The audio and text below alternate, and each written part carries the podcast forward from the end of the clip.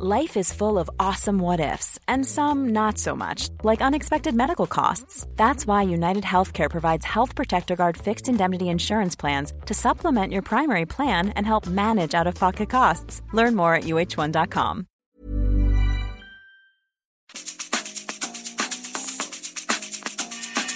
La misma vela, pero con un nuevo formato. Y un estilo único, incluyente, irónico, irreverente y abrasivo. Aquí empieza Me lo dijo Abela con Abela Micha. Imagen del día.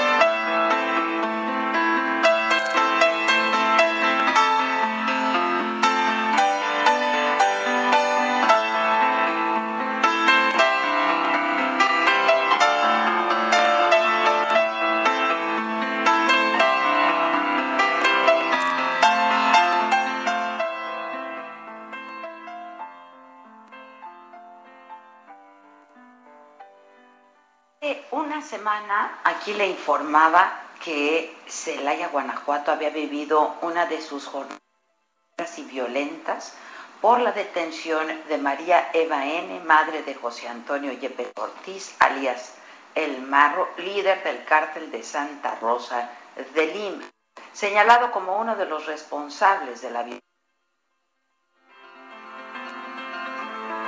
Bueno,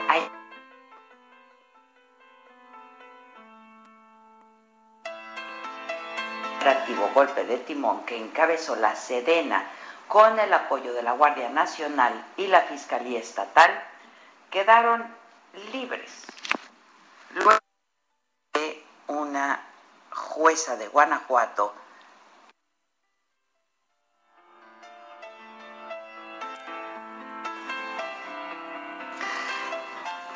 Luego de dos días de debates y aportación de pruebas, la defensa logró que la jueza Paulina, no sé si me estoy escuchando, este, si me pueden decir ahí en cabina.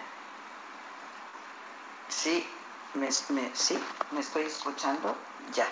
Em, les decía que después de dos días de debates y aportación de pruebas, la defensa logró que la jueza Paulina Iraíz Medina Manzano desestimara las pruebas de la Fiscalía Estatal y además ordenara una investigación por el presunto delito de tortura en contra de los detenidos. La jueza consideró que la Fiscalía del Estado de Guanajuato no aportó las pruebas necesarias para sustentar las acusaciones de narcomenudeo. Y entonces la defensa aseguró que hubo graves irregularidades como reportar la detención a las 9 de la noche cuando en realidad había ocurrido a las 4 de la tarde. Y la orden de cateo llegó a las 20.30 del sábado 20. Señaló que los domicilios donde se realizaron los cateos no corresponden con la orden judicial que se giró y según ellos hubo alteración de pruebas. Además, la perito que fijó el lugar de los hechos se negó a comparecer. Con esta decisión no queda un solo detenido en este operativo que se realizó el sábado 20 en el poblado de San Isidro Higuera en Celaya, Guanajuato. La liberación ocurrió a dos días de que Rodolfo N., padre de Yepes Ortiz, aprendido el 5 de marzo pasado a bordo de una camioneta robada, fuera liberado también por un juez de Guanajuato después del pago de una fianza de 10 mil pesos. Solamente enfrentó el cargo por robo equiparado y acreditó tener más de 60 años, con lo que forma parte de la población vulnerable al contagio de coronavirus. Bueno, en enero pasado, Karina, esposa del Marro, fue detenida en el poblado de San Miguel Octopan, en el municipio de Celaya, esto en enero. Días después salió libre, por lo mismo, porque un juez consideró que hubo violaciones al debido proceso. La abogada de María Ortiz, madre del Marro, informó que uno de los hermanos del líder del cártel de Santa Rosa de Lima se fue a Estados Unidos tras la detención de su madre y su hermana. Yepes Ortiz, líder de la banda, dedicada principalmente al robo de combustible, había amenazado con esto. Y aquí les pasé los videos y había dicho, esto se va a poner de a peso. Luego de que su madre, con quien mantiene una relación cercana, muy cercana, fuera detenida. Bueno, y en la conferencia mañanera del jueves pasado, el secretario de la Defensa, Luis Crescencio Sandoval, informó que la refinería de Pemex en Salamanca había sufrido un intento de agresión y que se había asegurado un vehículo con 12 artefactos explosivos que estaban en un vehículo abandonado. A principios del 2019, su posible captura también desató la furia de este delincuente y entonces, en ese momento, se localizaron dos coches bomba. Uno afuera de la refinería que no explotó y otro que sí estalló cerca de las instalaciones de la Guardia Nacional de Celaya. En la mañanera de hoy, el presidente habló del tema. Señaló que es atípico lo que está sucediendo en Guanajuato y que por eso es que se va a realizar una investigación a fondo. Y consideró que tiene que ver con la ineficiencia y con la corrupción. Por supuesto, de administraciones pasadas, no de esta. Comenzamos. Resumen.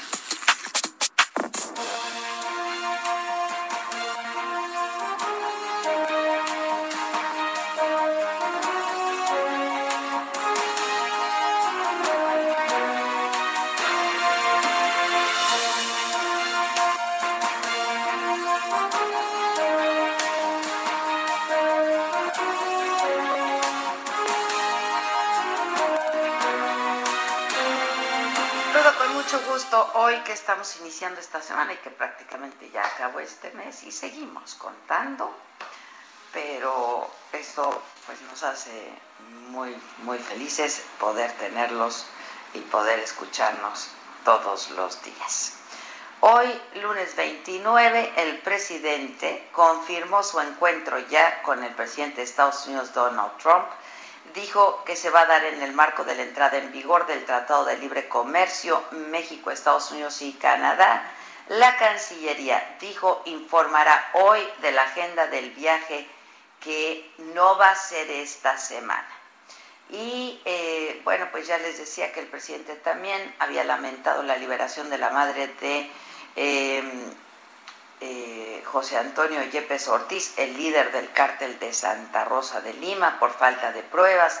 E insisto, dijo que este tipo de liberaciones es un problema añejo que tiene que ver con la ineficiencia y con la corrupción de jueces de administraciones anteriores. Recapitulamos un poco lo que dijo hoy el presidente. Acerca de lo de Guanajuato que me preguntas, pues yo lamento mucho esto. Tiene que ver con un problema añejo, vinculado con dos eh, elementos, ineficiencias y corrupción. Eh, siempre se habla de que se deja en libertad a presuntos delincuentes porque no se integró bien la averiguación. Y es una forma de ocultar un acuerdo, una tranza, para decirlo con claridad siempre andan buscando algunos jueces, no generalizo, pero sí hay jueces que buscan si hubo alguna falla en este los papeles que se presentaron, en cualquier cosa para dejar en libertad a presuntos delincuentes. Bueno, y con más detalles de lo ocurrido esta mañana en la conferencia con el presidente de la República, mi compañero Francisco Nieto. ¿Cómo estás, Francisco? Buenos días. Hola Adela, ¿qué tal? Muy buenos días. Pues el presidente eh, se extendió con el tema de, ir a Estados Unidos y dijo que es oportuno porque el país está por salir de la pandemia y se necesita reactivar la economía, es decir, para salir de la recesión. Explicó que hay optimismo de que se reactivará rápidamente la economía del país, pues las proyecciones que tiene el gobierno eh, federal habla de que en, en el mes de junio habrá menos pérdida de empleos y bueno, la idea de ir a Estados Unidos es precisamente a que el TEMEC pues le dé al país los empleos que se necesitan y bueno, el presidente también habló sobre la el día de la independencia de del país, dijo que no se va a suspender ningún tipo de, de acto, es necesario que los mexicanos eh, sepan eh, y no olviden pues fechas tan importantes como la del 15 y 16 de septiembre. Adela. Muy bien, bueno, pues eh, gracias, eh, gracias Francisco. ¿Alguna otra, algún otro tema importante? Bueno, también eh, aceptó que, que informó que el representante de Twitter en México, pues ya aceptó ir a la mañanera. El presidente dijo que está por delinearse la fecha en la que vendría este personaje para que hable sobre el tema de los bots y sobre el tema de las fake news para tratar de buscar algún tipo de, de acuerdo, algún tipo de arreglo para que se dejen de difundir noticias falsas. Eh, Adela. Muy bien, gracias Francisco, buenos días. La Secretaría de Salud informó que en México, esto eh, le recuerdo, son eh, datos oficiales proporcionados por la Secretaría de Salud eh, hasta el día de ayer. Informó que han muerto 26.648 personas por el coronavirus. Se tiene registro de 216.852 casos. En las últimas horas se registraron 4.050 nuevos contagios, 267 defunciones, 18 estados están en semáforo naranja ya, 14 siguen en rojo. La ocupación hospitalaria es el primer parámetro en que se basan las autoridades para definir el color del semáforo. La Ciudad de México, el Estado de México y Puebla son los de mayor ocupación hospitalaria para camas de atención general. Pero en la Ciudad de México, este lunes entra en operación el semáforo naranja, que implica la reapertura, la reapertura perdón, a partir de ya de hoy la reapertura gradual y paulatina de distintas actividades económicas, todavía con restricciones y bajo estrictas medidas sanitarias. Con los detalles de cómo va a ser esta reactivación, insisto, será gradual, será paulatina. Eh, en la Ciudad de México, eh, mi compañero Manuel Durán. Manuel, ¿cómo estás? Buenos días. Hola, buenos días, Adela. En efecto, como lo dices, a partir de esta semana entra el semáforo naranja y algo a destacar va a ser cómo van a abrir los restaurantes, los restaurantes van a poder desdoblarse hacia las banquetas y también hacia los carriles de la calle, en algunas ocasiones hasta cerrar eh, eh, vialidades completas para que puedan sacar mesas y puedan este, reaperturar. Esta, estos restaurantes que opten por, por desdoblarse hacia la vía pública van a poder abrir en un 40% de su capacidad, mientras que los que no lo hagan tendrán que abrir solamente a un 30%. Y como, y como bien dices, las restricciones eh, en materia sanitaria son estrictas. Eh, ya no hay lugares para fumadores y todos los meseros van a tener que llevar cubrebocas y caretas. No se van a utilizar menús eh, de papel, se va a privilegiar las pizarras y también este, los sistemas digitales, incluso para el pago. Y este miércoles es cuando los restaurantes van a poder, eh, se les va a poder permitir colocar eh, mesas y sillas en, en, las banquetas e incluso en las partes frontales de estacionamiento. Esto previo a un registro que tendrán que hacer por internet para que puedan eh, aperturar em, este eh, este plan eh, le llaman Ciudad al Aire Libre y, contempla la reconversión de estos servicios y como comentas Adela, a partir de hoy regresan los trabajadores del hogar a, poder este, laborar.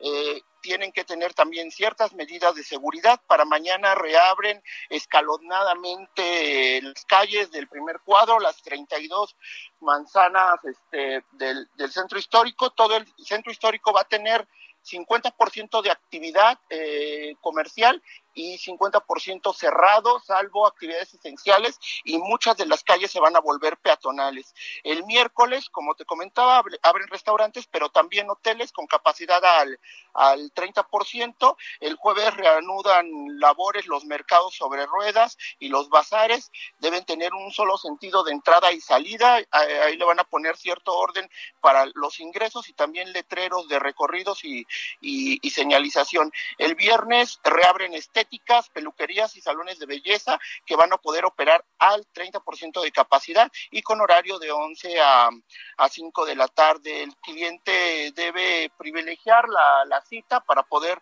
eh, acceder a estos servicios. El lunes 6 reabren los centros comerciales y tiendas departamentales con 30% del aforo en su interior. Su horario de operación también va a ser de las 11 de la mañana a las 5 de la, de la tarde. En alto total siguen los servicios religiosos, eh, también los cines y los teatros, Adela. Pues estaremos muy atentos, este, vamos a ver cómo eh, se va eh, desarrollando el día de hoy por lo pronto y vamos a darle seguimiento muy, muy puntual para darle toda la información al auditorio. Por supuesto que toda, toda esta gráfica de cómo está haciendo esta reapertura en la Ciudad de México, la estamos subiendo a todas nuestras plataformas para que la gente pueda, pueda consultarlas. Te agradezco mucho. Gracias, Manuel. Gracias, buen día. Y fíjense, en el Estado de México, ahí el gobernador del Mazo informa que esta semana continúa vigente el semáforo rojo. Van a iniciar los preparativos para pasar apenas a color naranja y explicó que va a ser una semana para instruir a los negocios a que adopten las medidas y los protocolos preventivos para estar listos para poder entrar a la fase naranja. Es como esta semana se va a utilizar como un previo, una especie de propedéutico, y llama a la población, el gobernador, a actuar de una manera responsable y a cuidarse, porque de ello dependen las siguientes etapas. La Secretaría de Salud ha señalado que el Estado de México aún continúa en semáforo rojo. Esto significa que hace falta bajar un poco más los indicadores para poder avanzar a la fase naranja. Bueno, eh, y las autoridades de Baja California Sur consideraron que no hay todavía las condiciones necesarias para dar el siguiente paso en la reapertura de actividades no esenciales. Eso significa que se mantiene el nivel 5, semáforo rojo, de alerta sanitaria por una semana más. Voy contigo, Germán Medrano, corresponsal del Heraldo en Baja California Sur. ¿Cómo estás? Muy buenos días, Adela. Efectivamente, como bien lo mencionas, vamos a continuar en nivel 5, no bajaremos al 4 porque todavía hay, eh, pues en los últimos días, un registro importante, un incremento del número de contagios y de fallecimientos, así lo señaló el gobernador del estado, Carlos Mendoza Davis, luego de hacer un llamado para actuar con responsabilidad y solidaridad, pues la batalla contra la pandemia no ha terminado. Eh, fue una reunión eh, con el Comité Estatal de Seguridad en Salud, en donde estuvieron presentes los, el secretario de Salud, Víctor George Flores, y representantes de las Fuerzas Armadas. Ahí se confirmó que se decidió mantenerlos en este nivel 5 porque los enfermos COVID pasaron de 225 a 634 en tan solo el mes de junio, un alza del 181%. Y desafortunadamente, Adela, también las muertes aumentaron eh, al pasar de 36 a 67 también al 23 de junio, un crecimiento del 86%. Por ello, continuaremos en este, el nivel 5, no nos movemos aquí en Baja California Sur. Es el reporte. Muchas gracias. Buenos días. Gracias, buenos días, Germán. En Tamaulipas, la Secretaría de Salud del Estado volvió a ordenar restricciones para la apertura económica en ocho municipios, que es en donde se concentra el mayor número de casos eh, de contagio por COVID. Se trata de un plan emergente para intentar contener los contagios y las defunciones por coronavirus. Voy contigo, Carlos Juárez, ¿cómo estás? Hola, ¿qué tal Adela? Muy buenos días, un gusto saludarte. Efectivamente, al superar Tamaulipas los 6.000 casos positivos de coronavirus, la Secretaría de Salud ordenó restricciones para la apertura económica en los ocho municipios del estado que concretan el mayor número de enfermos. Cabe señalar que entre ellos esta medida se va a aplicar desde este día lunes hasta el próximo 11 de julio. Cabe señalar que eh, los municipios con el mayor número de casos son Reynosa con 1.451, eh, así como también en Matamoros con una gran cantidad de casos, 1.156, entre otros municipios. Es por ello que se colocarán filtros en las principales avenidas de la ciudad y en los puentes de, eh, los pasos peatonales y de vehículos con la frontera, en coordinación con personal de los ayuntamientos, es decir, Policía Estatal, Tránsito. Además, por primera vez se, pide el, ayuda a las Fuerzas Armadas para llevar a cabo estos filtros. Cabe señalar que también se suspenderá el transporte público el 4 y 5 de julio. Con estas medidas se busca que los casos de coronavirus vayan a la baja después de que el domingo ya superan los 6 mil casos y las más de 400 muertes. Gracias, Carlos. A la orden, buenos días.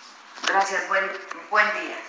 Bueno, en esto que comentamos eh, a todo detalle ocurrido el viernes pasado este atentado contra el secretario de Seguridad Pública de la Ciudad de México, Omar García Harfush, ocurrido el viernes, como les decía. Bueno, una de las líneas de investigación eh, que siguen las autoridades ministeriales es, pues lo habíamos comentado el viernes también, la posible filtración y manejo de información. Jorge Almaquio, reportero del Heraldo, está siguiendo este caso. ¿Cómo estás, Jorge? Buenos días.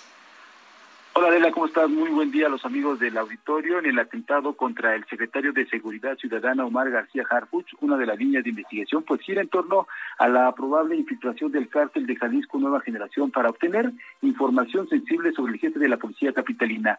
En la indagatoria se señala que los sicarios, presuntamente encabezados por José Briceño, supuesto autor intelectual del ataque, tenían detalles específicos sobre la ruta que tomaría García Harfuch el 26 de junio, a pesar de que hay tres domicilios para protección del funcionario capitalino. Para descartar o corroborar la infiltración, según el expediente, pues se revisan las frecuencias de comunicación policial y otras que se registraron momentos previos y durante el ataque en donde perdieron la vida tres personas y nueve más resultaron lesionadas.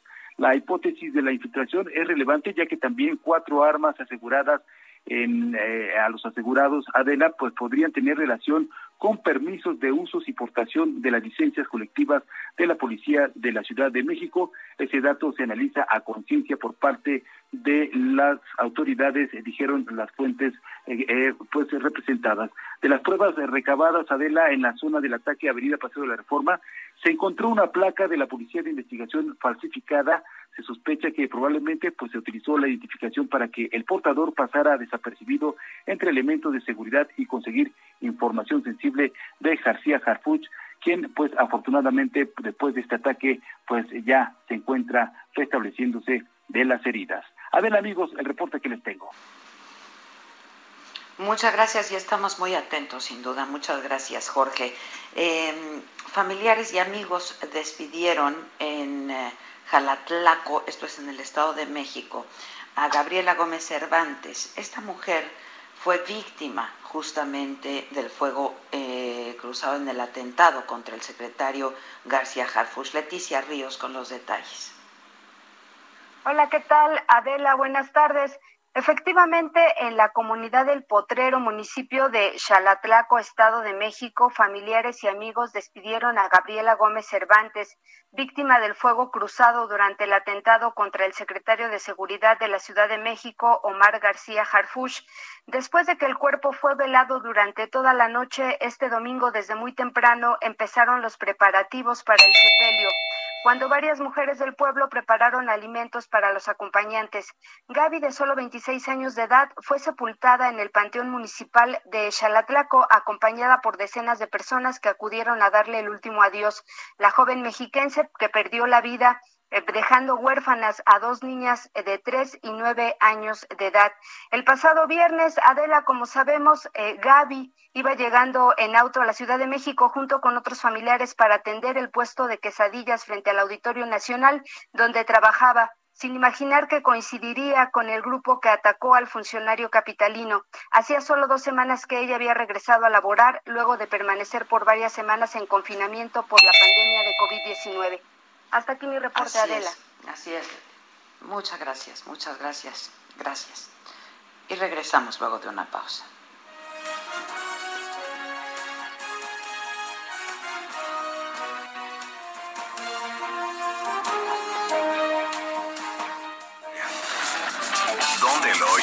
¿Quién te lo dijo? Me lo dijo Adela. Regresamos en un momento con más de Me lo dijo Adela por Heraldo Radio. Estilo único y más incluyente, irónico, irreverente y abrasivo en Me lo dijo Adela por Heraldo Radio.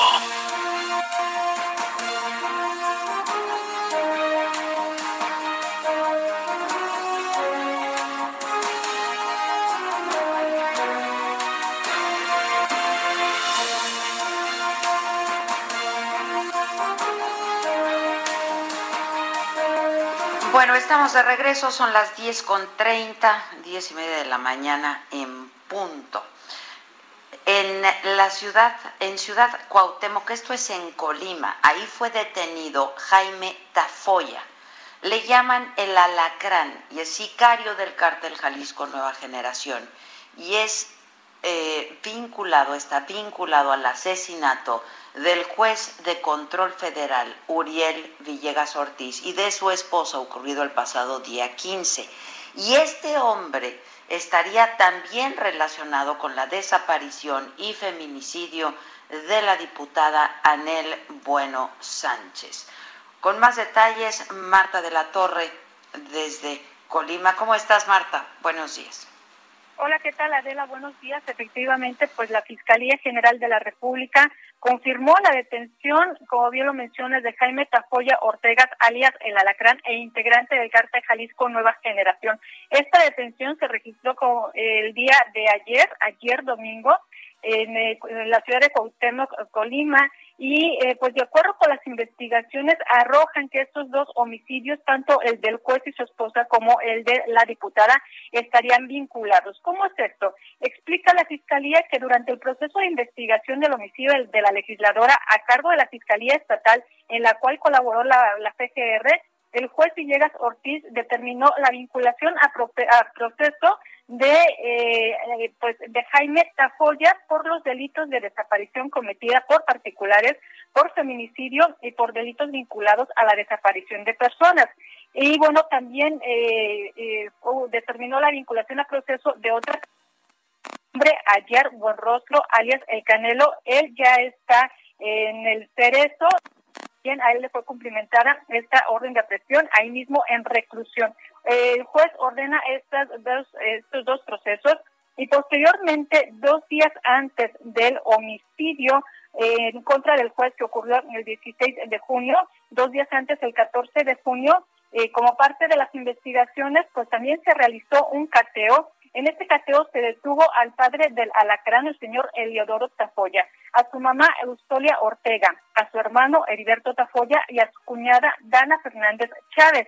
También ahí mismo se aseguraron armas de fuego de uso exclusivo del ejército, conducta que por razón de competencia conoció la delegación Colima de la, FGR y bueno, se inició la carpeta de investigación y eh, ahí fue cuando el juez Uriel Villegas pues emite la medida cautelar de prisión preventiva oficiosa a los familiares del imputado. Esto, como te menciona Adela, ocurrió dos días antes de su asesinato, el 14 de junio. Toda esta investigación pues, se realizó en torno del de, eh, homicidio de la diputada Anel Bueno Sánchez, pues, como recordarás, lo informamos en su momento, ocurrió el 29 de abril pasado, eh, prácticamente un mes después eh, a principios de junio fue cuando en voz del presidente Antonio López Obrador se confirmó el hallazgo de su cuerpo en una fosa clandestina en el municipio de Tecomán y bueno pues siguieron las investigaciones y posteriormente se eh, da el homicidio del juez. Todo esto es parte de las investigaciones, ya están en carpeta de investigación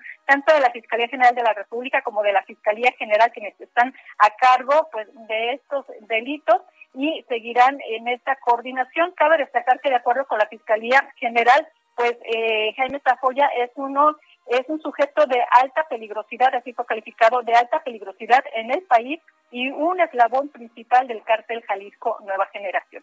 Mi reporte. Muchas gracias, Marta. Y bueno, sobre estos temas eh, y sobre el atentado contra el secretario de Seguridad Pública de la Ciudad de México ocurrido el viernes, eh, les decía que pues eh, hay varias líneas de investigación. Una de ellas es la posible filtración y manejo de información sobre la liberación del marro también, etcétera. Hay muchos temas. Yo tengo en la línea telefónica a quien eh, además le agradezco, le agradezco mucho que nos haya aceptado esta, esta invitación y esta comunicación a Eduardo Guerrero Gutiérrez. Él es especialista en seguridad y eh, director general de Antiaconsultores. Eduardo, ¿cómo estás? Buenos días. Hola Adela, qué gusto platicar contigo. Igualmente, Eduardo, muchísimas gracias. Oye, este, bueno, pues ya el viernes decíamos que esto que se vivió en eh, la Ciudad de México, em, pues es inédito, no, no, no tiene precedente, pero eh, bueno, pues tú conoces muy bien este tema y a mí me, has escrito sobre él y bueno, tu reciente, tu reciente columna también tiene que ver con este evento del pasado, del pasado, del pasado viernes, sobre esta nueva línea de investigación, que bueno, ya lo empezábamos a hablar desde el viernes, pues pareciera que eh, pues tuvo necesariamente que haber alguna, alguna filtración, eh, eh, pues de su, de su grupo cercano de protección, etcétera. Pero, ¿qué nos puedes decir al respecto, Eduardo? Bueno, mira, los grupos tan grandes del crimen organizado como Cártel Jalisco tienen capacidades de inteligencia. Son eh, verdaderos corporativos, digamos, que durante muchos años construyen vínculos no solamente con agencias policiales, sino también con cuerpos de inteligencia, con agencias de inteligencia. Entonces, sin duda, ellos tenían información privilegiada sobre la ruta del secretario de Seguridad. Eh, ya sabemos también el tema del reclutamiento eh, que tuvieron de estos sicarios, que por cierto es gente, digamos, ajena al cártel, o sea, no forma parte de la organización, sino que fueron subcontratados. Yo creo, Adela, que a sabiendas de que la probabilidad de que los detuvieran era muy alta, pues tenían que tener a gente ajena que no pudiera darle a las autoridades información valiosa sobre la operación del cártel, ¿no? Ahora, esto tuvo la desventaja de que como no era un grupo élite, digamos, pues también la probabilidad de que no fuera exitoso, completamente exitoso, digamos, el operativo criminal también era alta, ¿no? Aunque, aunque no lograron asesinar al secretario, eh, el, operativo, digamos, del cártel Jalisco sí fue exitoso en términos del escándalo mediático que generó, ¿no? El hecho de que lo hubieran realizado esto en las lomas, eh, obviamente eh, tuvo un impacto y además lanzó, Adela, me parece, una advertencia muy clara al, al Estado mexicano, a todas las autoridades del país, no solamente al gobierno federal o al gobierno de la Ciudad de México, sino a los tres niveles de gobierno y yo diría también que a los tres poderes de la Unión. Y es que nadie está a salvo en caso de que dañen o estorben, digamos, a los intereses o a los negocios de Cártel Jalisco Nueva Generación. Es decir, eh, sí lograron de alguna manera su objetivo a pesar de que haya sido eh, pues, pues de alguna manera evitado, bueno, no, fue frustrado el atentado, pero evitaron la muerte del, secretario. Pero sí fue exitoso en términos de, mensaje, Eduardo.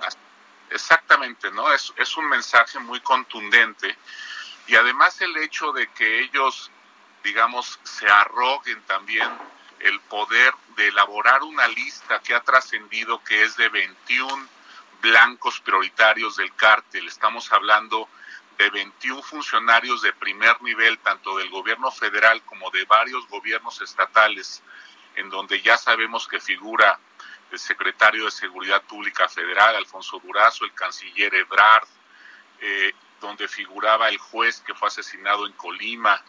Sabemos también que asesinaron ellos hace días al jefe del penal federal Puente Grande, es un penal de, de máxima seguridad en Jalisco. En Jalisco, sí. Eh, te habla de una organización pues de, grandes ambiciones, ahorita sin duda la más poderosa del país en términos eh, de capacidad para producir violencia, Adela. Acá en mi consultora hacemos un monitoreo eh, cotidiano de cómo están, digamos, las células criminales operando y este es el único cártel que tiene operación en las 32 entidades del país. El cártel de Sinaloa, que es la segunda gran organización criminal mexicana, opera en 23. El cártel Jalisco opera en todas, Adela. Ahora, dime algo, Eduardo. Eh, esto, ¿de qué nos habla este atentado? ¿De qué nos habla en términos de la inteligencia de nuestro país? Porque, a ver, pues sabemos que eh, los trayectos de estos funcionarios no eh, pues son monitoreados permanentemente por, el C5, en fin, pero ¿de qué nos habla? Porque a pesar de que pues nos han dicho que ya se habían recibido amenazas, que ya se sabía, etcétera, etcétera, pero ¿dónde está la inteligencia de este país, Eduardo? Mira, eh, ya digamos traemos un problema crónico de inteligencia desde hace muchos años y, hablo de crónico porque es permanente y constante. No hemos podido, por ejemplo, Adela, penetrar a ningún cártel de gran importancia en el país. Eh, hemos intentado, eh, el gobierno mexicano de hecho ha recibido apoyo del FBI, de la propia CIA, de la DEA, para entrenar a elementos mexicanos que puedan eh, pasar como agentes encubiertos a, a infiltrar a los cárteles pero son tantas las filtraciones que hay y tanta la corrupción que hay en las agencias de seguridad mexicana que rápidamente después de que logramos infiltrar a alguien en algún cártel, el pitazo, digamos, lo reciben inmediatamente los miembros de esa organización criminal y matan al infiltrado, ¿no? Este, de hecho, hace muchos años cuando sucedió el escándalo de WikiLeaks, se filtró la lista de infiltrados que tenía que habíamos logrado digamos meter a cárteles y era una larga lista de la como de 60 elementos y todos habían sido asesinados poco después de que iniciaran su trabajo digamos de contrainteligencia al interior de los cárteles no eh, entonces tenemos ese asunto digamos de carácter estructural no ahora con este gobierno eh, de López Obrador se ha agudizado el problema porque como tú sabes hubo un desmantelamiento, o una reformulación ¿no? de, las agencias de inteligencia durante este sexenio. ¿Me crees decir algo? No digo el desmantelamiento, sí, exactamente, perdón, te interrumpo. O sea, eh, el CISEN desapareció, o, eh, le cambiaron de nombre, ¿no? Ahora es la perdón, Agencia, eh, Agencia Nacional de Seguridad. Eh, y no solamente fue un, un, cambio cosmético, desaparecieron varias áreas al interior del CISEN y también con la reducción de salarios, funcionarios de alto perfil se fueron del CISEN y ahora están trabajando para empresas privadas. Entonces, esto obviamente también ha impactado de manera negativa nuestra capacidad de inteligencia, nuestros mejores elementos eh, entrenados por varios, muchos años en el CISEN sobre todo, este, pues eh, ahora están trabajando en el sector privado y la manera como se ha reformulado la operación de nuestra Agencia Nacional de Inteligencia, pues al parecer no es óptima dadas las fallas que se están viendo, no solamente en este caso, sino ya en varios eventos, incluido, por ejemplo, la intentada, el, fallido intento de detención de Ovidio, del hijo del Chapo, en donde sí vemos pues no solamente fallas en la inteligencia civil, sino también grandes fallas en la inteligencia militar, y eso es realmente preocupante, Adela. Ahora, eh, eh, sobre el mensaje del presidente de la República sobre este evento, eh, donde dice que pues este gobierno no le va a declarar la guerra a nadie ni a ningún grupo. Pero pues pareciera que la guerra ya fue declarada, pero por parte de los narcotraficantes, Eduardo. Bueno, mira, el presidente López Obrador, desde que inició su gobierno, lanzó un mensaje de que ya no iba a haber, digamos, operaciones de exterminio de, de narcotraficantes o de miembros del crimen organizado. Antes, Adela, pues sí teníamos operativos muy violentos donde se mandaba de hecho al ejército literalmente a exterminar a una célula, ¿no? y es por eso que muchos activistas de derechos humanos pues se, se preocuparon mucho de que López Obrador construyera una policía militar como la gendarmería eh, la gendarmería nacional pensaron perdón como el ah, eh, la gendarmería fue el sexenio pasado, perdón. Sí, la Guardia. la Guardia, Nacional. La Guardia Nacional, sí. Pensaron que con la construcción de la Guardia se iban a agudizar los problemas de derechos humanos, pero ha sido interesante ver cómo no ha habido, eh, con en, en lo que va de este sexenio, los 18 meses que lleva López Obrador, no hemos tenido, y eso sí habría que reconocérselo a este gobierno, no hemos tenido estas operaciones de exterminio que sí sucedían eh, antes, ¿no? Eh, básicamente llegaba un cuerpo de militares o de la Policía Federal a alguna zona y acababa con todo mundo, o sea, sin preguntar. Y como tenemos tantas fallas de inteligencia de la, pues a veces... Había eh, muchas fallas también de los objetivos, a veces. Justamente, ¿no? A ah, veces había muertos inocentes, ¿no? y ahí es cuando se generaban pues los escándalos de derechos humanos, ¿no?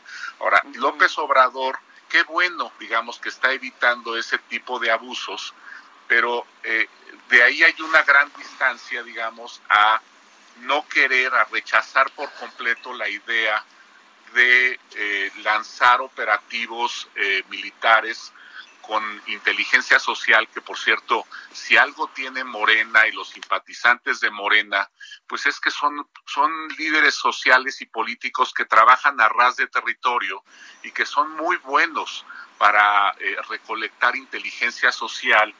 Y yo pensé, Adela, que con esa inteligencia social que tiene Morena y sus operadores, como los famosos servidores de la nación, que son gestores sociales desplegados por Morena, pues iban a tener mucha mayor capacidad que los gobiernos anteriores para lanzar estos operativos de manera mucho más eficaz y ubicar, identificar de manera más precisa a los blancos criminales. No ha sido el caso.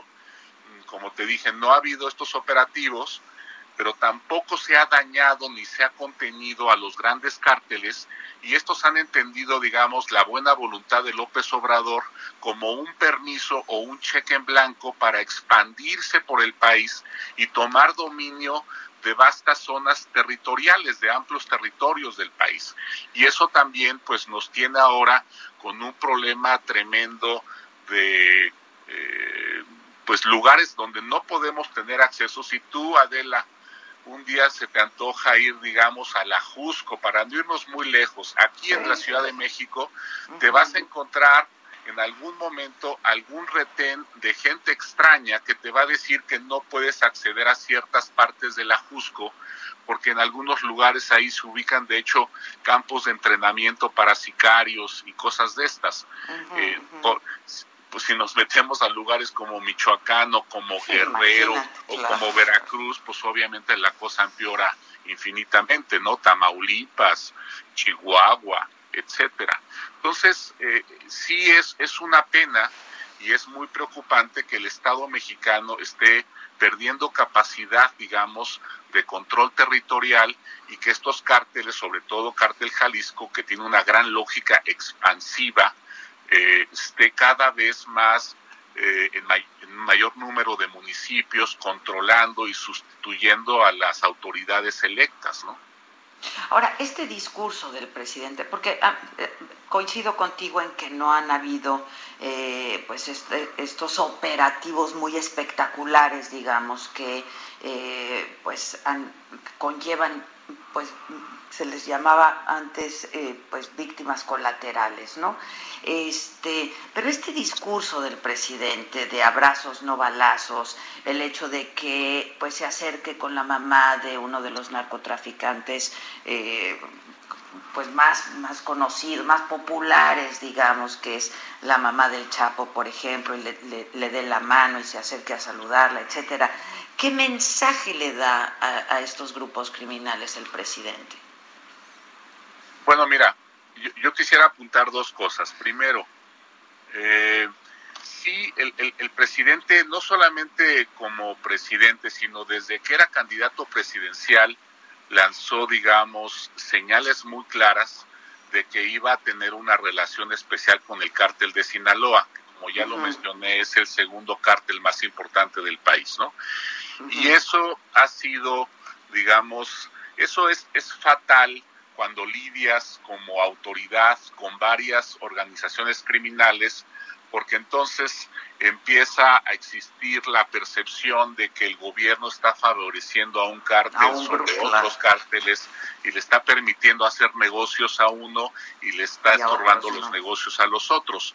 Y obviamente eso exacerba, digamos, eh, el conflicto y las organizaciones que se sienten desfavorecidas se vuelven más agresivas y más violentas. Y sin duda este es el caso.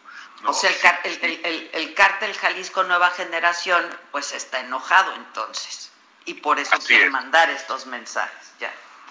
Sí, además ha habido varias detenciones. De hecho, Omar García Harfuch ha sido una verdadera pesadilla para el cártel Jalisco, porque no solamente como secretario de la Ciudad de México, sino desde antes, él había ya lanzado varias operaciones donde había arrestado a directivos de alto nivel y de alto perfil de cártel Jalisco, ¿no? Este, entonces está eso, está además el agravio tremendo, quizás el mayor y, que es la extradición del Menchito, del hijo del Mencho. Eso, eso realmente ha tenido un impacto muy fuerte al interior del cártel. Y además, eh, Adela, parece que hay una, está empezando a haber problemas muy graves de división en la cúpula del cártel Jalisco. Eh, algunos están diciendo que esto lo planeó el Mencho, otros están diciendo que más bien se trata ya de liderazgos alternativos que se están generando y que son mucho más agresivos que el Mencho.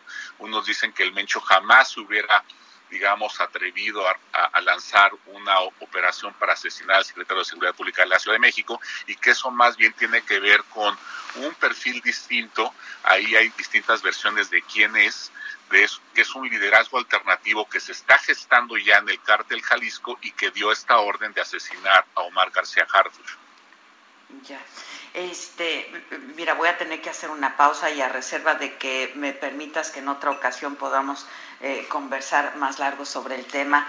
Dime, ¿qué podemos esperar después de pues este mensaje que queda, que queda muy claro en el corazón del país?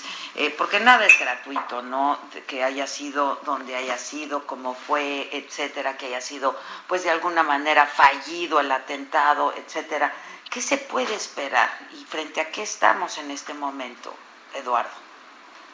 Pues mira, yo, yo te diría dos cosas. Lo primero es que debemos congratularnos de que uno de los mejores jefes policiales del país haya sobrevivido a este atentado y pueda seguir colaborando con el Estado mexicano porque realmente es uno de los elementos más valiosos con los que contamos. Eso en primer lugar. En segundo lugar, el escenario en el corto plazo pues no es bueno, estimada Adela.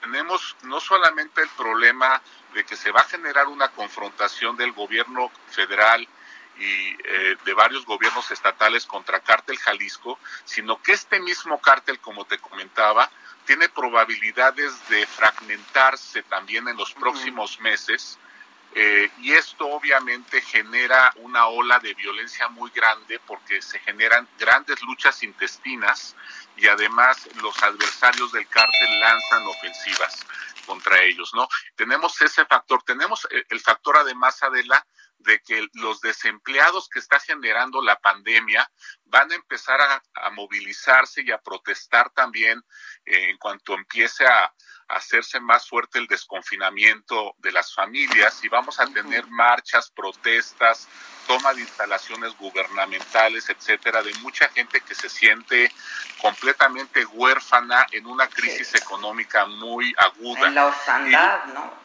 Y va a ser un caldo de cultivo, sí. Pues, por supuesto, de hecho mucha gente, eh, los cárteles podrían aprovechar la coyuntura y reclutar a mucha gente desempleada en varias comunidades del país, sobre todo en los estados más pobres, ¿no? Y, con eso robustecer su presencia, ¿no? Eh, no quiero que nos corten y es muy probable que vaya a pasar, sin antes agradecerte muchísimo y espero eh, poder... ¿Cómo te enteraste?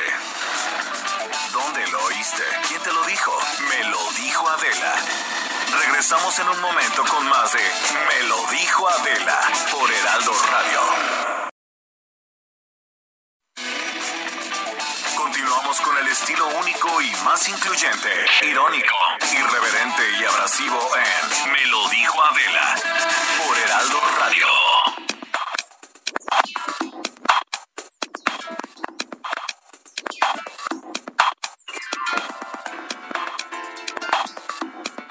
Pues estamos de regreso, son las 11 de la mañana en punto y yo quiero mandar una felicitación, un abrazo con todo mi cariño a un gran amigo. Yo me considero una mujer muy afortunada y estoy muy honrada de poder trabajar en este grupo que encabeza y que lidera Ángel Mieres, eh, pero además eh, de considerarme cercana a él y su amiga es de las mejores cosas que me han pasado en esta vida querido. Te mando un beso, te mando un abrazo, te deseo muchas felicidades.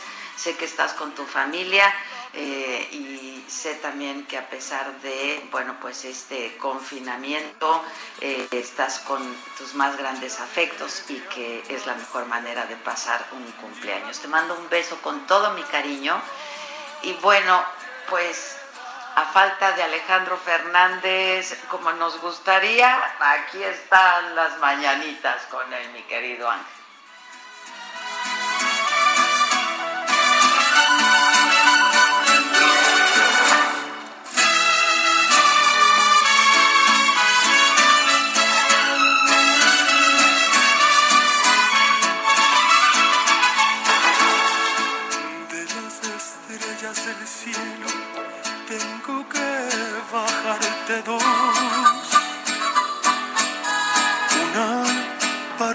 Y otra para decirte adiós.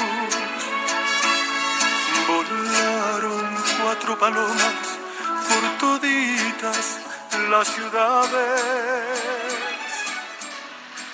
que además compartimos nuestro gusto por Alejandro Fernández con un poco de suerte. Muy pronto celebramos con todo y él. Te mando un beso con mucho, mucho cariño. Saludos a la familia y disfruta, disfruta mucho de este día. Es cumple también del animalito. Patito, ¿cómo estás? Deportes.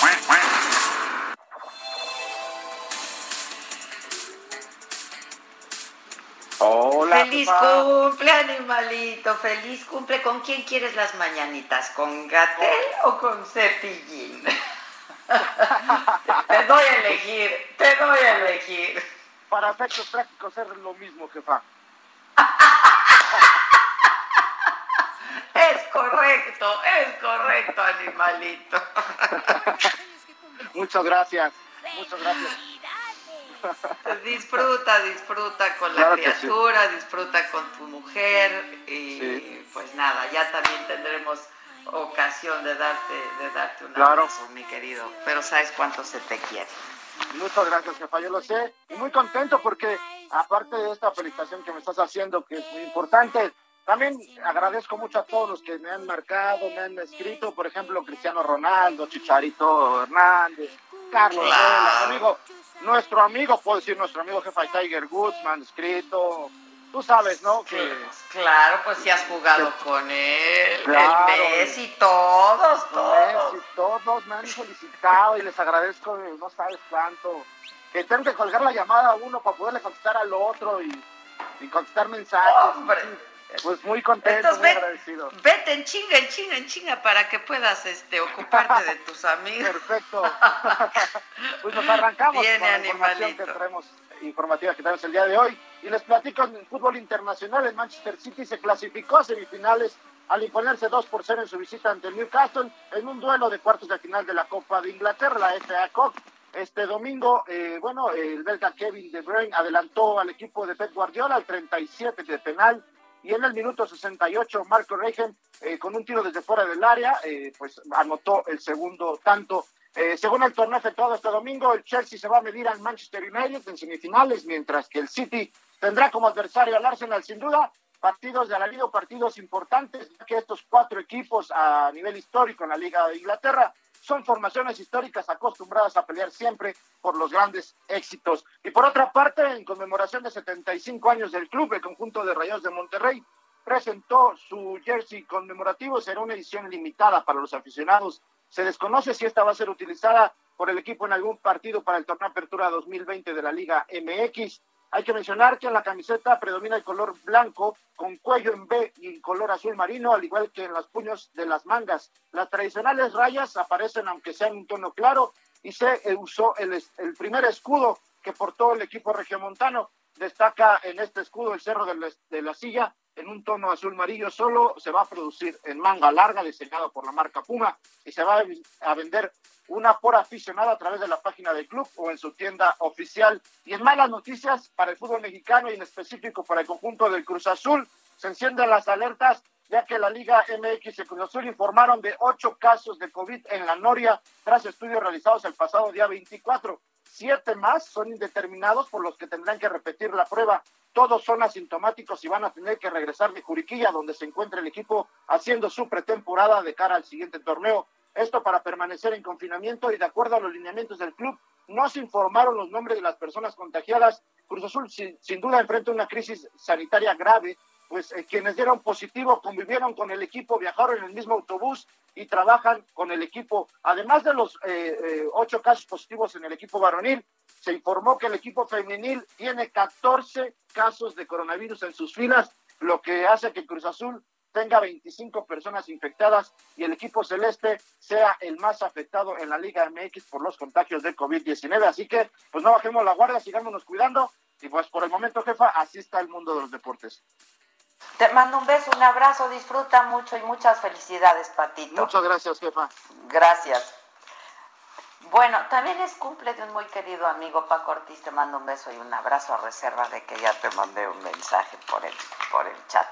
Este, Maquita, ¿cómo te va?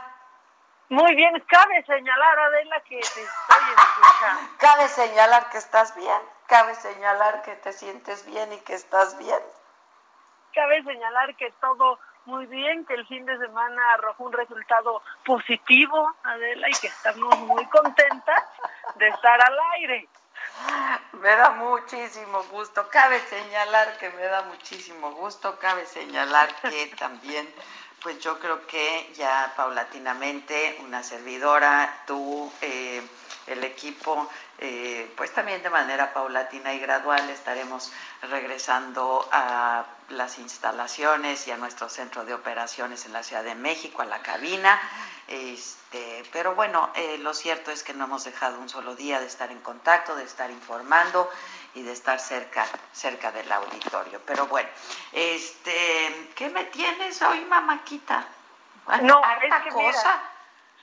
la pregunta es, ¿qué no te tengo? ¿Qué no te tengo? ¿Qué no te tengo? Pasaron muchas, Ténmelo de Putla, ¿no? Ténmelo de Putla. Putla, obvio lo tengo. Ay, putla, putlísimo. Porque hoy hubo hasta regaño, o sea, hubo regaño hasta público. En la mañanera.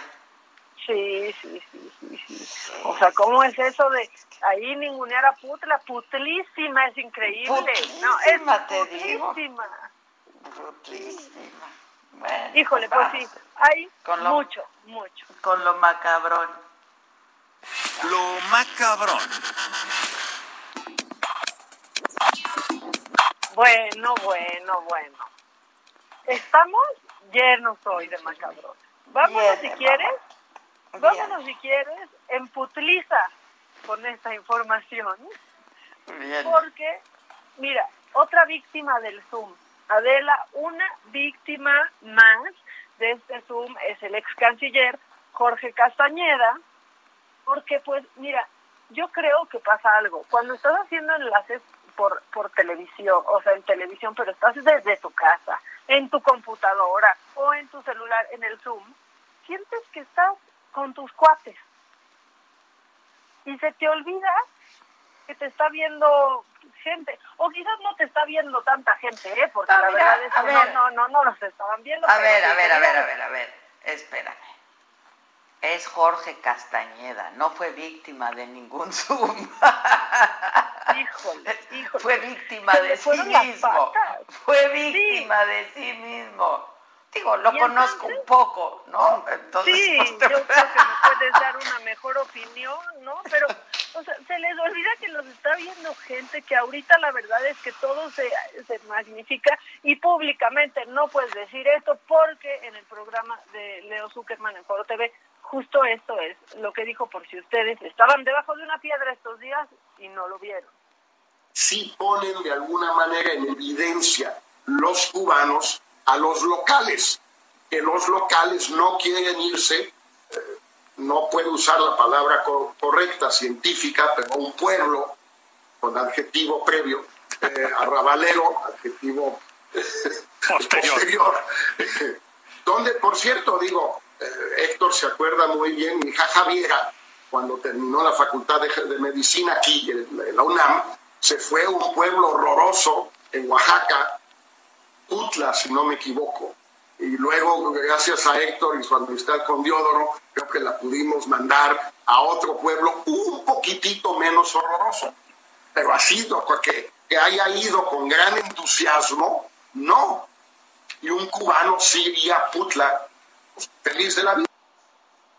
Oye, oye, como, como lo conozco tantito, el adjetivo previo era pinche putla, ¿no? Exacto, sí, este, híjole, suena bien feo. O sea, la verdad, suena muy feo. Este, menos mal que omitió el adjetivo previo, ¿no?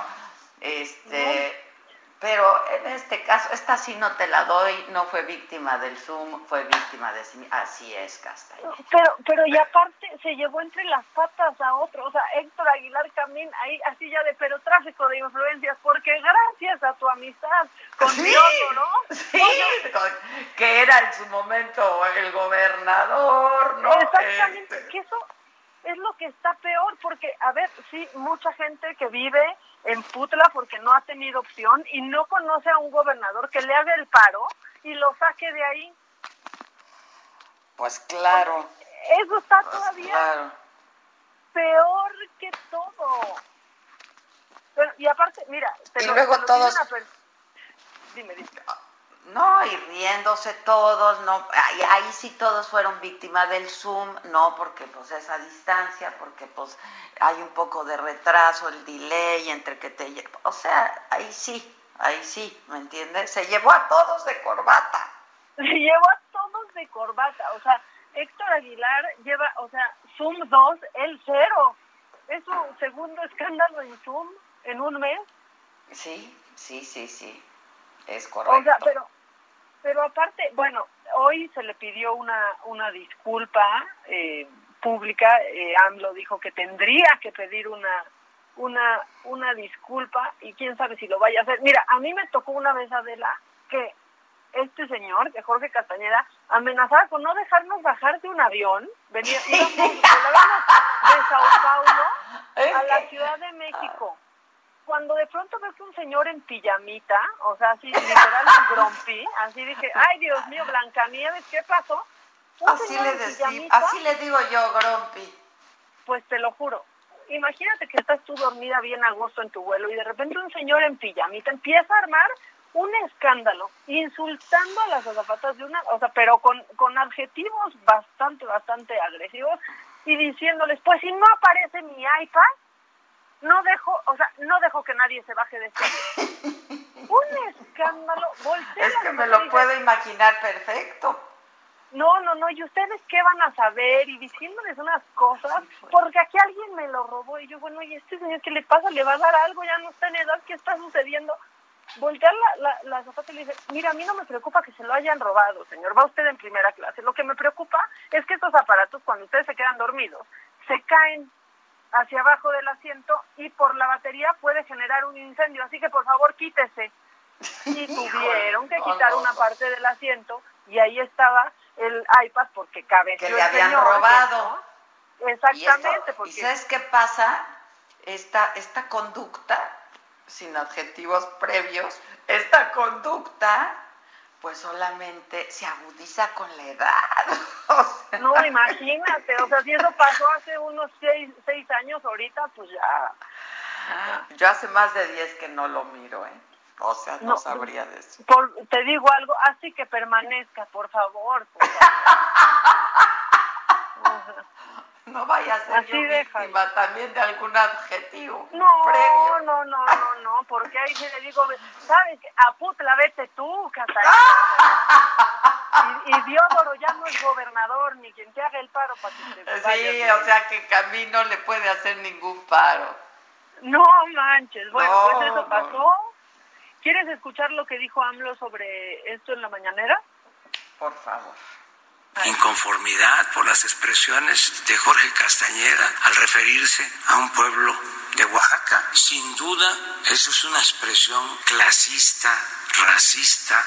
Él debería de ofrecer una disculpa porque fue funcionario público, pero además es comentarista es este analista en un medio de comunicación, por lo que a nosotros corresponde nuestro reconocimiento afectuoso, cariñoso, sincero a todos los habitantes de Putla. Entonces, cuando un personaje como Castañeda se expresa de esa manera y otros, Aguilar Camín, Zuckerman, muertos de risa, pero así también una escritora la señora Dresser, que dijo que yo tenía una concepción pueblerina, hizo referencia a mi municipio, a Macuspana. Imagínense, si esto dicen en público, imaginen cómo se expresan en lo privado. Pues en lo privado pueden expresarse así, pero en público tiene que haber más recato. Y también que no se vayan a rasgar las vestiduras de que esto es censura.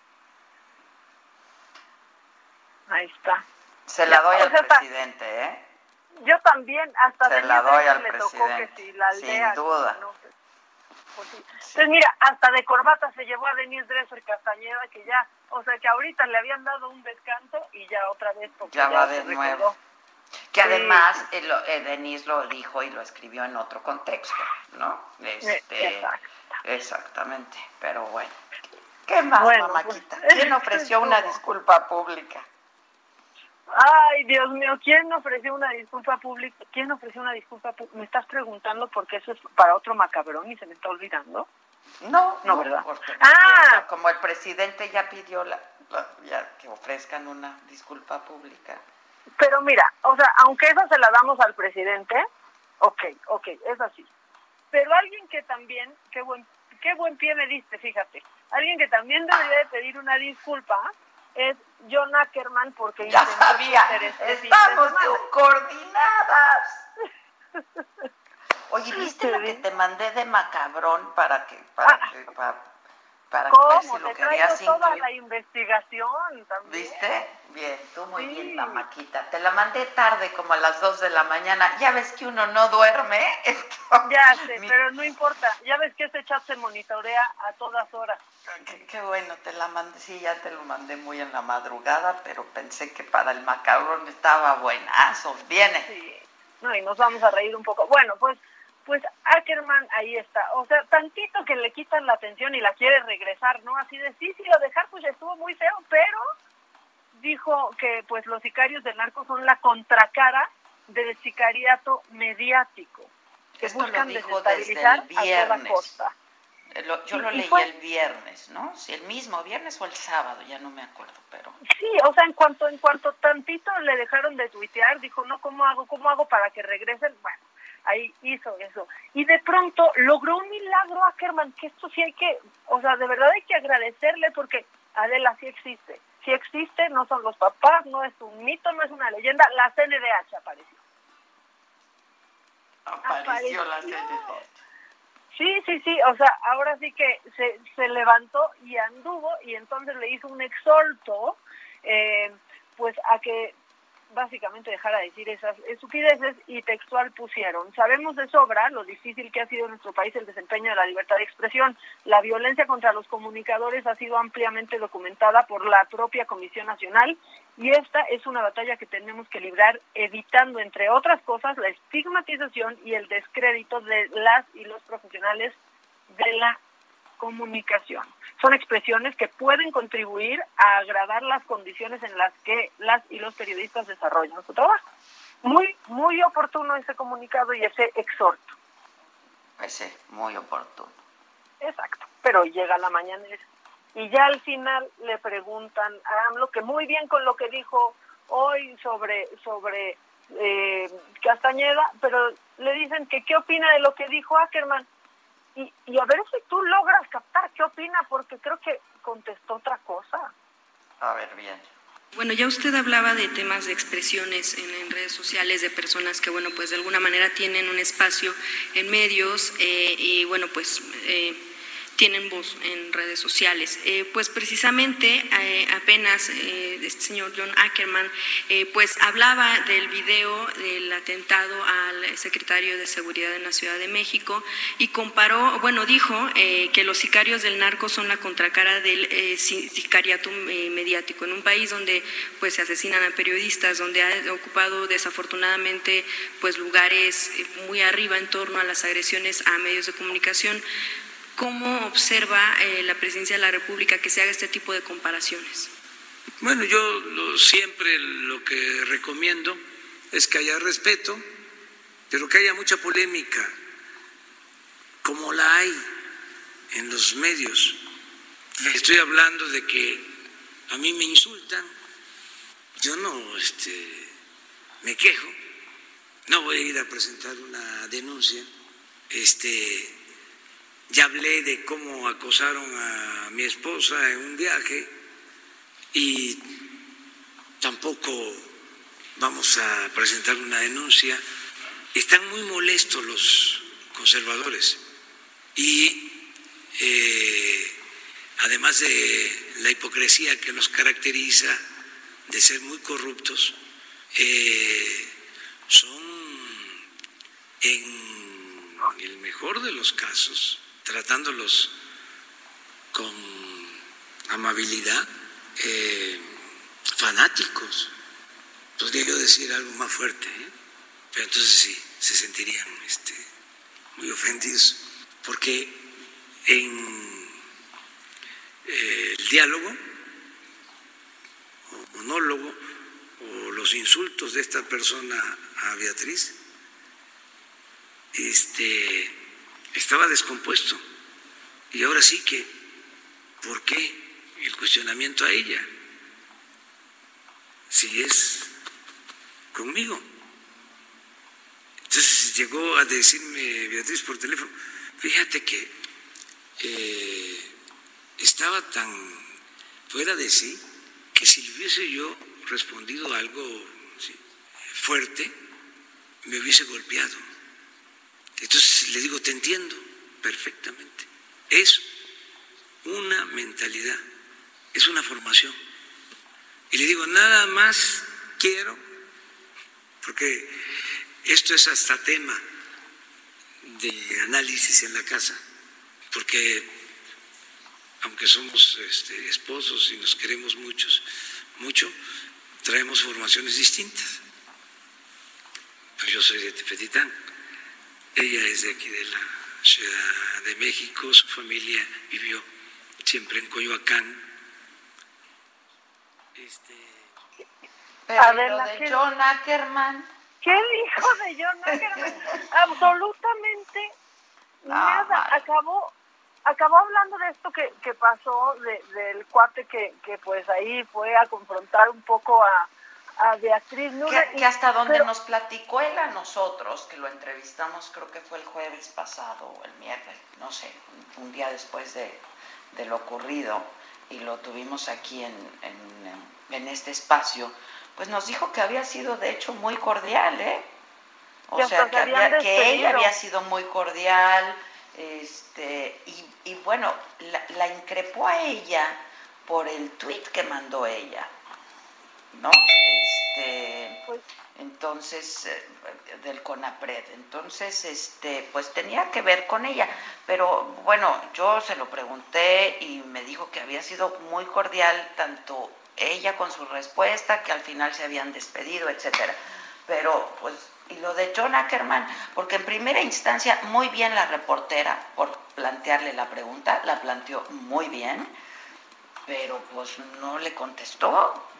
No le contestó. No no contestó nada y luego acabó hablando de este cuate y al final dice, todavía me falta comprobar, pero yo creo que es de esos que va a misa los domingos. ¿Y? Pues sí. No, bueno, o sea, ¿y eso qué? O sea, ya trae marcaje personal ese cuate. Bueno, nos van a cortar, vamos a una pausa y regresamos. ¿Cómo te enteraste? ¿Dónde lo oíste? ¿Quién te lo dijo? Me lo dijo Adela. Regresamos en un momento con más de Me lo dijo Adela por Heraldo Radio.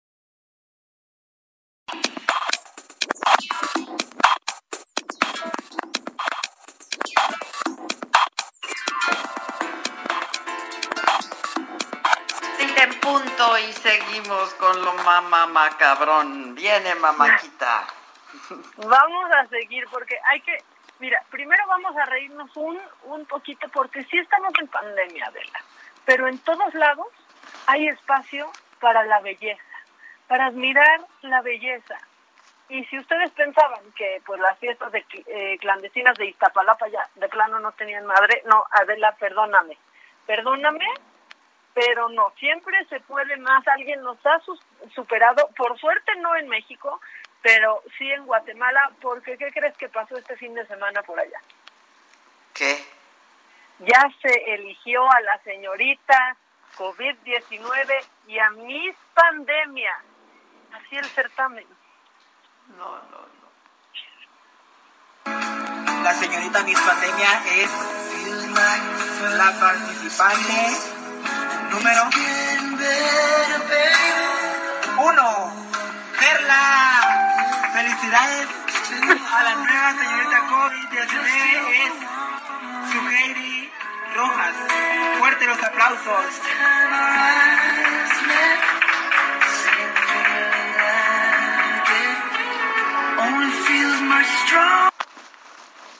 ¿Qué tal? No, bueno, ¿y qué tal está su gelio? ¿Cómo? ¿Quién ganaba o por qué ganaba? Ya, yo ya te mandé un visual para que veas a la señorita número uno que fue en mis pandemia y a COVID-19 y ahí se ve como que pues en un, o sea, en serio, como en una casa en obra gris ahí organizaron su, pues su certamen. Porque siempre hay espacio para la belleza. Ah, ya vi, ya vi el visual.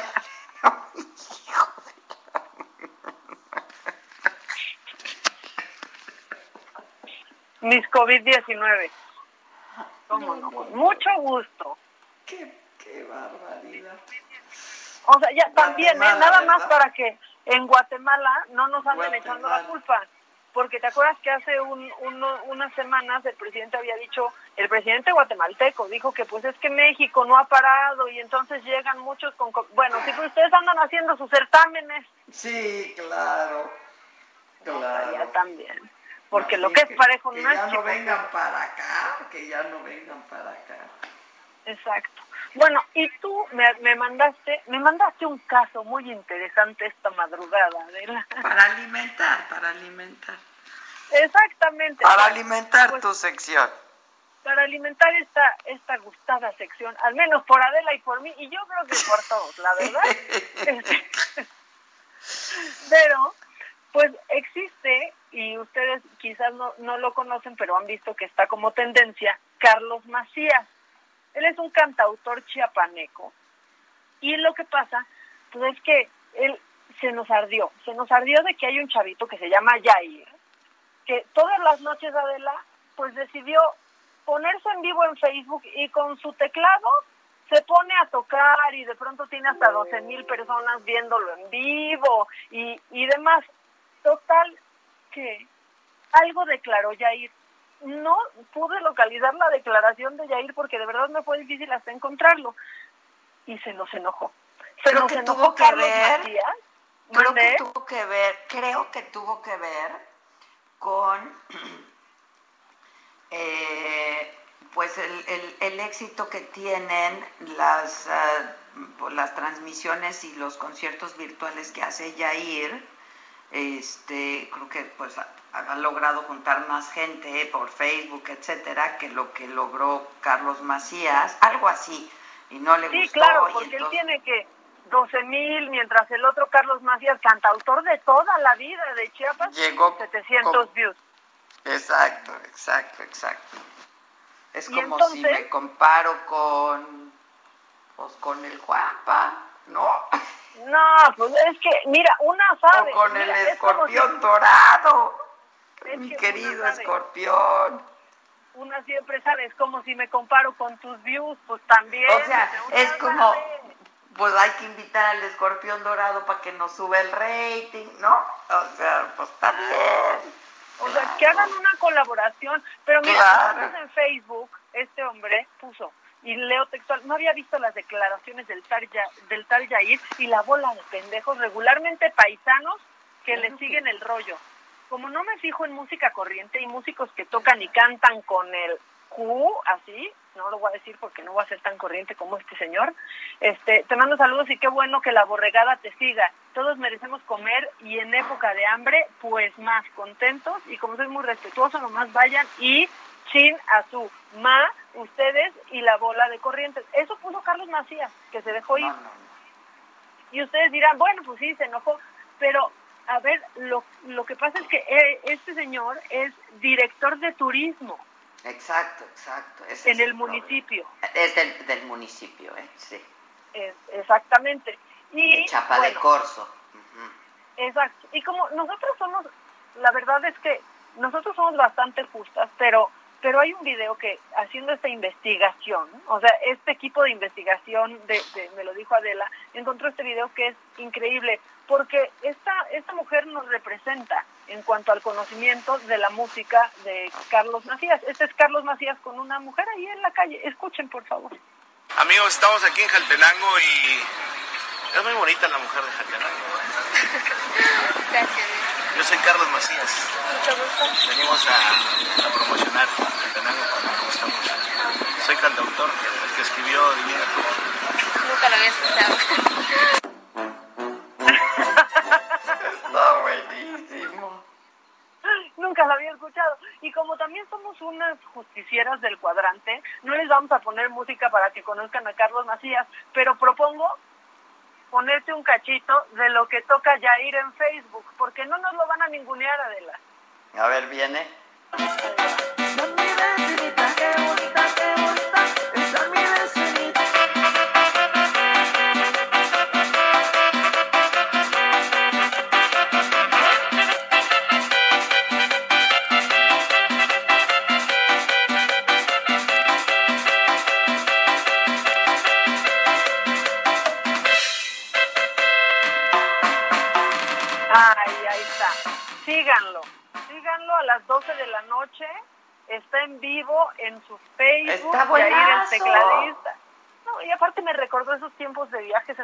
Vecinita, entonces también te la dedico un poco, Adela. Qué bonita, qué bonita. Está Claro. mi vecinita.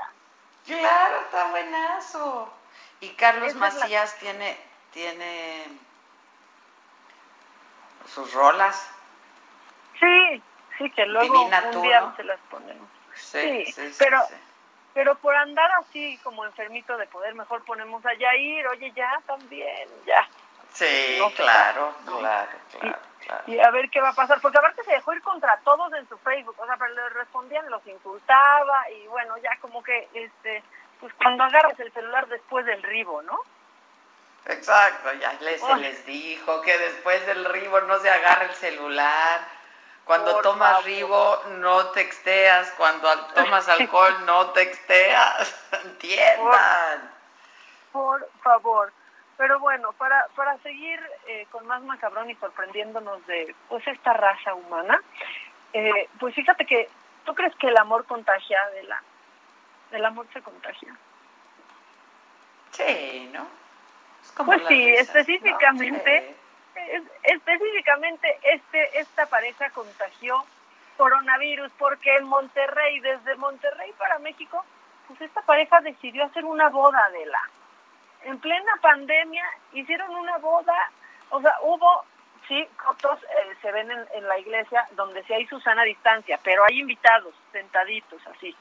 Y luego en la fiesta, ahí sí se dejaron ir los novios porque dijeron hay que hacer algo con pocas personas y fueron 200 personas por todos lados. Ah, no, pues esas no son pocas personas. No, por supuesto que no. Por todos lados salieron imágenes, pero aparte, o sea, por ejemplo, están todos los invitados ahí sentados, juntos, ni uno solo con tapabocas, más que lo, las personas que les estaban eh, dando el servicio de banquete, por ejemplo, o los meseros, eso sí con tapabocas, porque entonces ellos no pueden contagiar y son inmunes, ¿no? Pero, la, pero, pero los invitados, esos no pueden contagiar. Pues espérate que ya les echaron un poco la del brote que hubo. Porque ya salieron algunos... No, no, no, no a los meseros, a los invitados. A los invitados. Dijeron, ah, ok, pero ¿qué creen? Sí ha habido más enfermos después de esto y muchos que atendieron a esa boda. O sea, estaban pero bailando, gritando, tomándose fotos, porque obviamente todos los videos que subieron los invitados este, se hicieron se hicieron virales. Nadie con cubrebocas más que las personas que daban eh, que daban servicio a, a ellos y aquí, o sea, de todos, de todo, de, o sea, yo condeno la boda de obviamente estuvo mal, fue una imprudencia y está causando eh, problemas en la salud de muchas personas. Pero lo que más quiero condenar es que escucha aparte cómo cantó el novio en su primer baile de casados. O sea, si su novio canta así en la boda, divórciense. Escucha esto, por favor. A ver.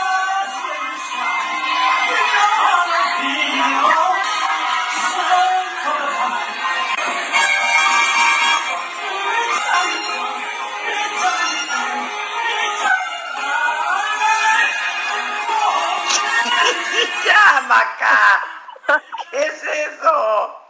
Oye, es lo que yo digo, ¿qué es eso? Para eso hicieron una fiesta. O sea, deja tú que sí hubo un brote de coronavirus entre los invitados porque porque el regidor de, del municipio de, de, Nuevo León ya lo dijo, sí hubo un brote, pero ya tarde te, cantan así, ¿qué es eso? ¿Qué es eso? Está macabroncísimo. Ay, ¿quieres más macabrón? Viene. Bueno, esta, híjole, esta sí está súper macabrona, Adela, porque yo no sé si viste esta noticia, sucedió en la India, hay que, hay que decirlo antes, sucedió en la India, pero en primer lugar, pues yo no sé por qué los, un paciente con COVID puede recibir visitas, porque están aislados siempre, pero bueno, llegaron los familiares de este paciente con coronavirus a a visitarlo y pues que tenía mucho calor el paciente, ¿no? Y que ellos también tenían calor y llevaban su propio ventilador.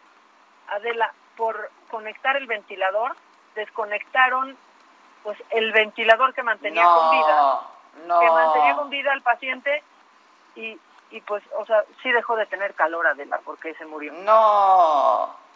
De verdad, eso sucedió en, en la India, desconectaron el ventilador mecánico sin saber lo que estaban haciendo.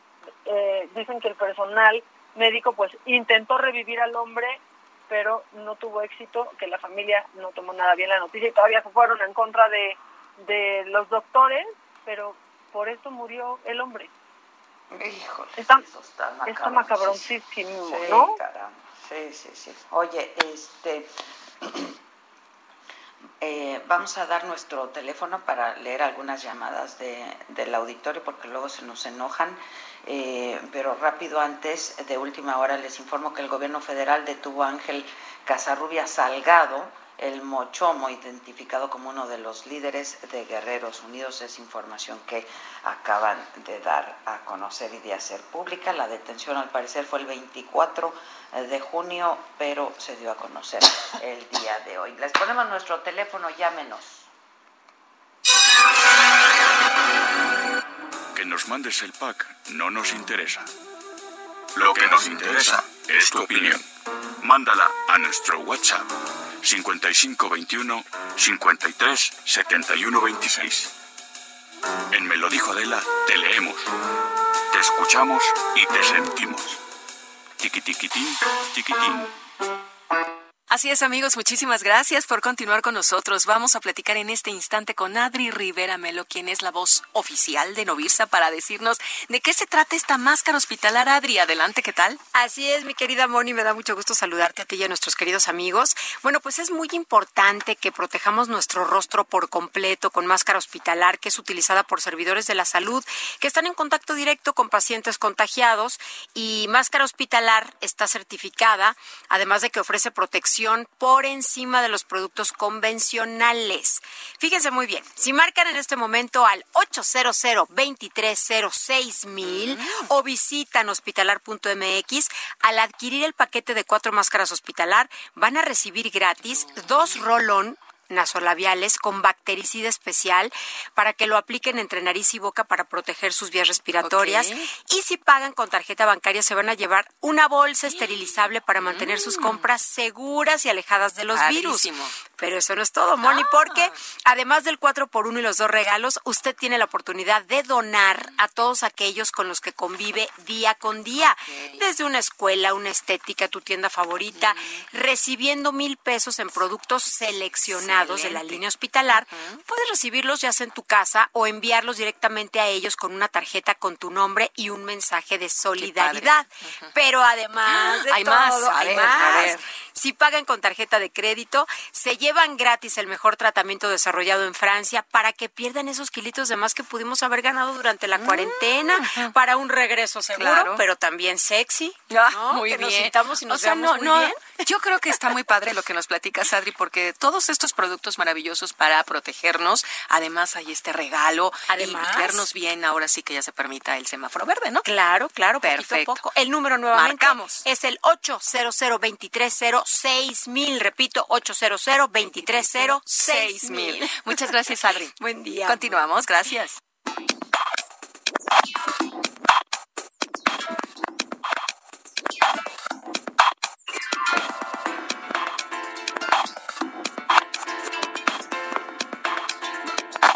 A ver, vienen llamadas del público. Ay, vienen, vienen muchos. Buenos días, buenos días, Macadela. Ve qué bonito suena Macadela y aparte tenemos hasta audio. Adela, muy buenos días. Te saluda Dante nuevamente, queriéndote conocer y te mando un fuerte abrazo. Saludos también a la vaca. Saludos a todos. Bye. Está increíble, Dante. Te mandamos saludos, Dante. Hola, buen día. Gracias por existir. Hacen mis días diferentes. Soy Adelina. Mira, es casi tu tu. Es mi tocallina. tocaya, mi tocallina, claro. Oye, ¿ya viste que Broadway anunció que está cerrado hasta el- todo el año? Sí, caray. O sea, hasta enero 2020. Sí, no habrá Digo, nada en 2021. Broadway hasta el 21, todo cerrado. Bueno, ¿qué Da más? fuerte. A ver para acá, ¿eh? A ver aquí teatro, eh, cuándo Sí. va a ser la fecha. Y yo que estaba tan ya ya estaba tan encarrerada con el con las chingonas, hombre. Cállate, ya sé. No, no, no. Vamos a esperar que aquí. Mira, aquí ya estamos, o seguimos en rojo, pero nos ven naranja. Entonces, a ver, vamos a ver, vamos Te a voy ver. a mandar un visual, pero es para consumo para consumo Personal. local personal. Perfecto. A ver, mientras voy a poner un audio. ¿Qué tal, Ávila Michela? Ah, ¿Qué tal, Maca? Ay, mi Bien. Les deseo que tengan una excelente semana. Ojalá que mi mensaje le llegue al señor presidente. No, ya, oye, espérate, es que, ¿sabes qué? Que suena muy íntimo. O sea, siento que estás padeciendo Sí, ¿verdad? mandándonos este mensaje. me sonrojea de la- O sea, No, no te lo imaginas, está como en su cama con una sábana hablando. Echado no, ahí, espérate. sí. ¿Qué más? Sí. Ay, yo acabo de ver lo que me mandaste. ¿Qué tal? Este, no, pues qué padre. ¿qué? Está macabroncísimo, ¿no? Está muy macabrón. Muy. Muy macabrón, ¿verdad? Este, Bueno. ok, ¿qué más? Ay, tengo una cosa que, Adela, que te va a poner de buenas, que te va a encantar, porque mi cosa favorita que ha hecho Derbez son sus hijos. Y quiero que veas a Aitana, bueno, que escuchen, perdón, a la hija de Derbez que rompió internet esta, este fin de semana. Te va a encantar. La tienes que escuchar cantando Dance Monkey. A ver. I say, oh my darling, see you walking by.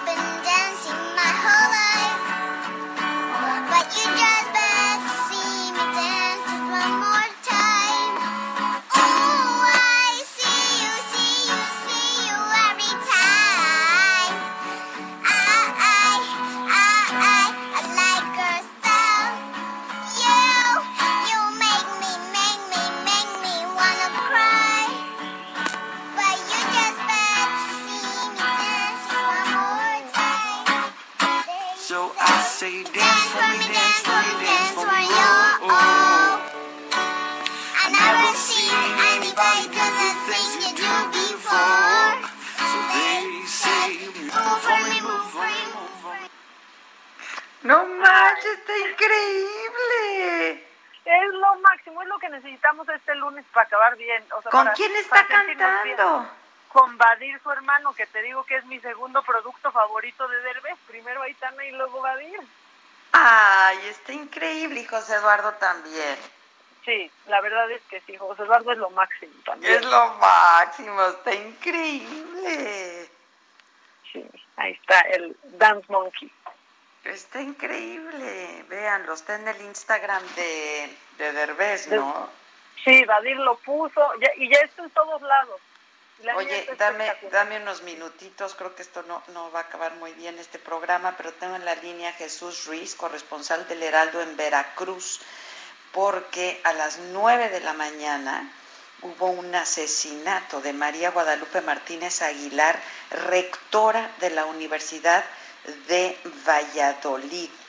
Eh, adelante, Jesús. Buenos días, Adela. Buenos días a la audiencia. Pues así es, eh, después de las nueve de la mañana de este lunes, una mujer fue asesinada a balazos dentro de las instalaciones de la Universidad Valladolid, la cual se encuentra ubicada en la calle Rubí del fraccionamiento Bugambilias, en el municipio de Emiliano Zapata. Comentarte, Adela, que pues eh, eh, el municipio de Emiliano Zapata es limítrofe con, con Jalapa, con la capital del estado de Veracruz. Y bueno, hasta el momento las autoridades del gobierno del estado no han confirmado que se trate de la rectora. Sin embargo, bueno, este gente que está aquí en el lugar de los hechos y vecinos de la propia institución comentan que pues es- ella habría sido la víctima, eh, quien, eh, bueno, este fue asesinada por al menos dos sujetos armados que acudieron al interior de las instalaciones y ahí le dispararon para después darse a la fuga. Eh, comentan que eh, estas personas incluso se habrían cambiado de ropa en, en el trayecto y habrían dejado ahí este, las personas que tenían la ropa que llevaban puesta al momento de, de realizar el, el homicidio. Eh, la ropa ya habría sido encontrada cerca de, de este lugar, en, en la entrada a Jalapa, en una calle o en una avenida que se llama Las Trancas. Adela, este, comentarte que eh, eh, extraoficialmente también se maneja que podría tratarse de una situación de cobro de piso al interior de esa institución. Sin embargo, bueno, las autoridades eh, de la Secretaría de Seguridad Pública están eh, manejando este asunto con hermetismo, implementaron un intenso operativo, incluso con el uso de un helicóptero de la corporación que se encuentra sobrevolando la zona, pero hasta el momento no han dado con ninguno de los responsables también comentarte, Adela, que eh, al lugar de los hechos llegó el titular de la Secretaría de Seguridad Pública, Hugo Gutiérrez Maldonado, y él mismo eh, pues desplegó a los efectivos que están eh, realizando este pues varios filtros alrededor de la ciudad, incluso eh, cerraron uno de los accesos principales a Jalapa. Y bueno, hasta el momento esta es toda la información que se encuentra aquí eh, en el lugar de los hechos. Comentarte también que esta señora Guadalupe Martínez Aguilar, eh, eh, aparte de ser la rectora, eh, se le relaciona también ahí con eh, pues una eh, un encargado de la arena de Jalapa, de- del encargado de, de eh, eh, la arena de luchas de aquí de, de la ciudad de Jalapa. Sin embargo, bueno, eh, pues todavía no podemos dar por hecho que, que ella sí haya sido la víctima.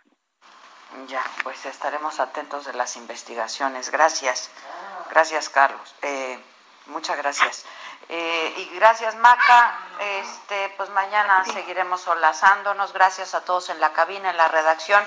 A Ángel Mieres, de nuevo un beso, un abrazo con todo mi cariño, con todo nuestro cariño de parte de todo este programa. Felicidades, Ángel. Y a ustedes, muchas gracias como siempre por escucharnos. Mañana, 10 de la mañana, tenemos una cita.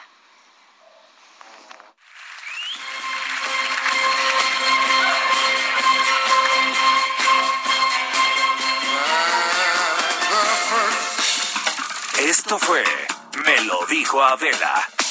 Con Adela Micha. ¿Cómo te enteraste? ¿Dónde la oíste? ¿Quién te lo dijo?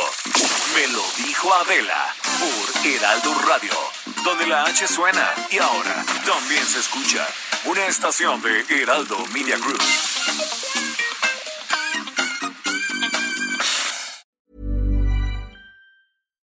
When you make decisions for your company, you look for the no brainers. And if you have a lot of mailing to do, stamps.com is the ultimate no brainer. It streamlines your processes to make your business more efficient, which makes you less busy. Mail checks, invoices, legal documents, and everything you need to keep your business running with stamps.com. Seamlessly connect with every major marketplace and shopping cart. Schedule package pickups and see your cheapest and fastest shipping options from different carriers with rates up to 89% off USPS and UPS rates. And with the stamps.com mobile app, you can take care of mailing and shipping wherever you are. Make the same no-brainer decision as over 1 million other businesses with stamps.com. Sign up with code program for a 4-week trial plus free postage and a free digital scale. No long-term commitments or contracts. That's stamps.com. Code program.